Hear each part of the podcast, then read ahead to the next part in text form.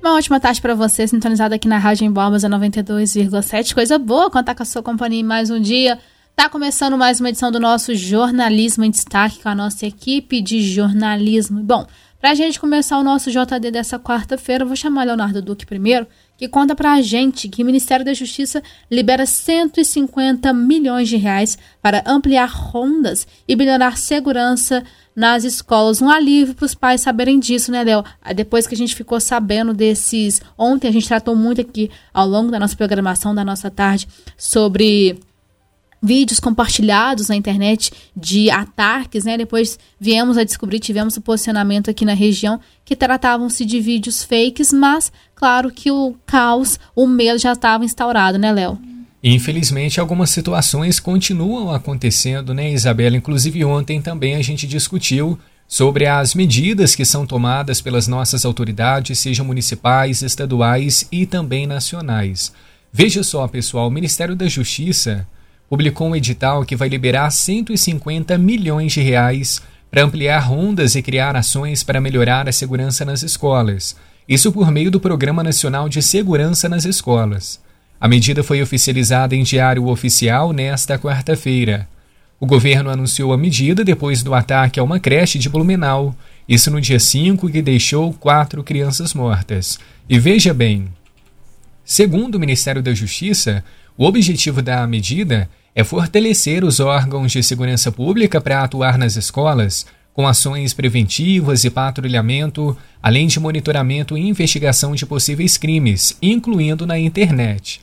Por meio do edital, o governo vai receber projetos de secretarias de segurança pública de estados e municípios. Depois, o Ministério vai repassar os recursos para as propostas de ações de enfrentamento à violência que forem aprovadas. A partir de amanhã, então, quinta-feira, órgãos públicos poderão enviar propostas para o governo com as seguintes temáticas. Vou resgatar agora para todo mundo. A primeira delas é a criação, aprimoramento ou fortalecimento de patrulhas e rondas, capacitação e especialização na prevenção e segurança, pesquisa e diagnóstico na prevenção e segurança no ambiente escolar, o monitoramento de ameaças, inteligência e enfrentamento aos crimes cibernéticos, ações educativas e culturais com foco em prevenção às violências observadas no ambiente escolar além da estruturação de observatórios de violência nas escolas. Então, são seis eixos de atuação dos ambientes escolares. Todas as propostas vão ser analisadas por uma comissão que vai distribuir notas para cada projeto de acordo com os critérios do edital. Interessante que todas as instituições fiquem atentas, então, a este novo edital que vai ser divulgado para conseguir melhorar a sua proteção. Tá certo, né, Léo? Então a gente vai continuar acompanhando quais vão ser essas medidas adotadas para que as crianças, os pais, enfim, fiquem mais tranquilos de comparecerem às instituições de ensino. Agora eu vou conversar com a Luana, gente, que conta pra gente que segunda parcela do IPVA deve ser paga a partir de quinta-feira, dia 13 de abril. Já estamos na segunda parcela, né, Luana? O ano tá correndo. Ótima tarde para você. É isso mesmo, Isabela. Boa tarde para você. A segunda parcela do IPVA em Minas Gerais começa a ser paga exatamente amanhã. A escala de vencimentos, que tem início com os finais de placa 1 e 2, vai até a quarta-feira, dia 19 de abril, da próxima, a quarta-feira da próxima semana, se encerrando pelos sinais de placa 9 e 0. A novidade é a recém-implementada possibilidade de pagamento via Pix, o que amplia opções para os contribuintes que continuam contando com os agentes arrecadadores e casas lotéricas para quitar o tributo. Para utilizar o Pix, é necessário acessar o QR Code gerado no documento de arrecadação estadual, o DAI, que deve ser emitido exclusivamente no site da Secretaria de Estado de Fazenda. Na área do IPVA, basta escolher a opção Emissão do Guia do IPVA. Já o pagamento pelos bancos credenciados pode ser efetuado bastando informar o número do Registro Nacional de Veículos Automotores, o RENAVAN, nos terminais de autoatendimento ou nos caixas. Os correntistas podem ainda utilizar o sistema online dos bancos para quitar o imposto. Para o pagamento nas casas lotéricas, é necessário levar o DAI. A Secretaria de Fazenda alerta aos contribuintes que não envia mensagens com links para pagamento do imposto ou acesso ao DAI por e-mail ou aplicativos de celular, nem encaminha boleto de papel para as residências dos contribuintes. Também com relação ao Pix, a orientação é para que o cidadão não clique em links, código de barras e outros recebidos nos seus celulares ou e-mails. A única forma de gerar o QR Code é entrando no site da, da Secretaria Estadual de Fazenda. O não pagamento ou a quitação do imposto com atraso gera multa de 0,3% ao dia até o trigésimo dia e 20% após esse período, além de juros. Tá certo, Luana, muito obrigada. Então tá aí, né? Segunda parcela do PVA, você, motorista que tem os veículos, né, para, ser, para serem quitados com relação ao IPVA. A segunda parcela começa dia 13, amanhã, quinta-feira. Vou voltar a conversar com o Léo, que vai contar para a gente agora sobre a Câmara de Vereadores que reprova, em primeiro turno, o empréstimo para a instalação de lâmpadas de LED aqui em São João del Rei. Ontem tivemos, né, Léo, uma sessão é, na Câmara dos Vereadores e acabou que esse projeto de lei foi reprovado, né? Isabela, isso depois de tantas discussões, inclusive os amigos ouvintes nossos participaram aqui da nossa programação, falando sobre esse possível empréstimo para a instalação de lâmpadas de LED aqui na nossa cidade. E finalmente tivemos a votação em primeiro turno. E a Câmara decidiu reprovar o projeto 7852 e a sua emenda, os dois de autoria do prefeito Nivaldo. O texto solicita a contratação do empréstimo de até 20 milhões de reais para investir na iluminação pública, com a instalação de lâmpadas de LED aqui na cidade. A emenda, por sua vez, fez uma correção nesse valor e alterou o empréstimo para até 13 milhões. A proposta foi votada após longas discussões, adiamentos e inclusive audiências públicas. A emenda recebeu seis votos contrários e o projeto, nove contrários e três a favor.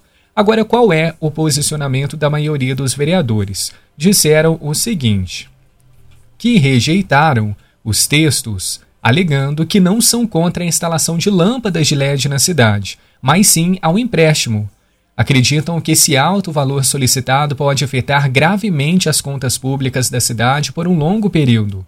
O projeto original prevê um prazo de dois anos para começar a pagar um empréstimo e oito anos para parcelamento da dívida. Mas o prefeito Nivaldo, em ocasiões passadas, rebateu bastante né, as críticas a esse projeto. Ele disse que as finanças do município não seriam impactadas, pois o empréstimo seria pago pela própria economia, que as lâmpadas de LED vão gerar no consumo de energia.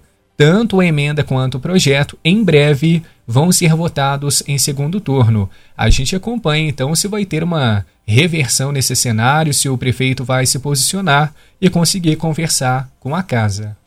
Justamente, né, Léo? E a gente espera ainda mais que esse problema com relação a instalação das lâmpadas de LED aqui em São João del Rei seja resolvido, porque no nosso Boca no Trombone a falta de iluminação pública é um dos pontos mais discutidos, mais é, contados pelos nossos amigos ouvintes aqui durante o nosso Boca no Trombone. Bom, Vamos dar seguimento aqui no nosso jornalismo em destaque às 14 horas e 12 minutos. Agora a gente vai falar sobre o último boletim epidemiológico aqui de São João del Rei.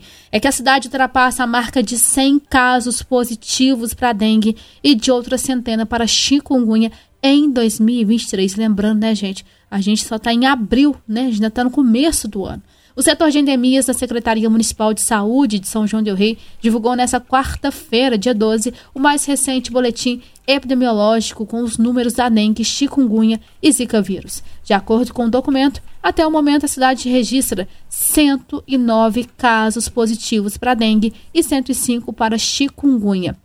Com relação a, a com relação à dengue, ao todo são 753 notificações. 338 casos aguardam resultado e 306 testes deram negativos. Já para chikungunya, são 172 notificações. Deste número, além dos confirmados, claro, 43 casos deram negativo e 24 aguardam resultado.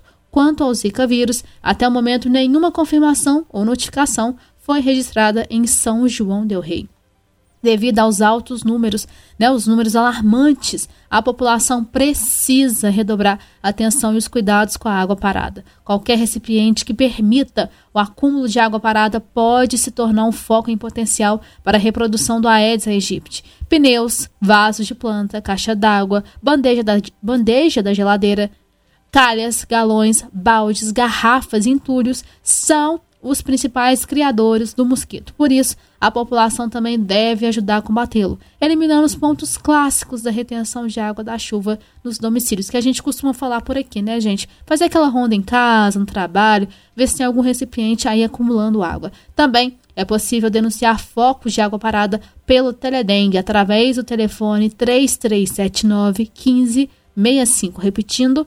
3379 1565. Esse é o Teledengue. Bom, e para a gente finalizar o nosso jornalismo destaque, às 14 horas e 15 minutos, eu converso com a Luana, porque ela vai contar para a gente que os calouros podem doar sangue na campanha Sou Calor, Sou Calor Sangue Bom até amanhã, dia 13. Então você que é calor aí da UFSJ, é, tá chegando para estudar na faculdade, primeiro seja muito bem-vindo, viu? Nossa cidade é muito receptiva, você está tendo um grande privilégio de estudar em uma das melhores universidades do nosso estado. E que tal também fazer esse ato, esse ato tão bonito de doação de sangue, né, Luana? É isso mesmo, Isabela. A caravana Sou Calouro Sangue Bom aconteceu ontem. E aqueles calouros que não puderam participar têm até amanhã para fazer a sua, a sua doação. A caravana é uma iniciativa do setor de apoio acadêmico, o SEACA, em parceria com o programa Sangue Bom.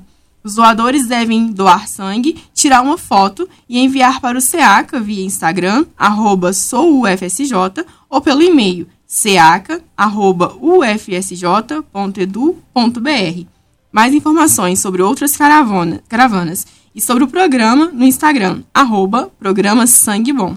Vale ressaltar que uma doação pode salvar até quatro vidas.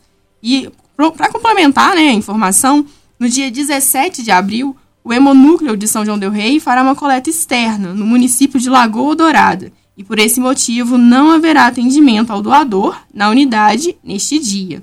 O hemonúcleo está situado à rua Prefeito Nascimento Teixeira, número 175, no bairro Segredo.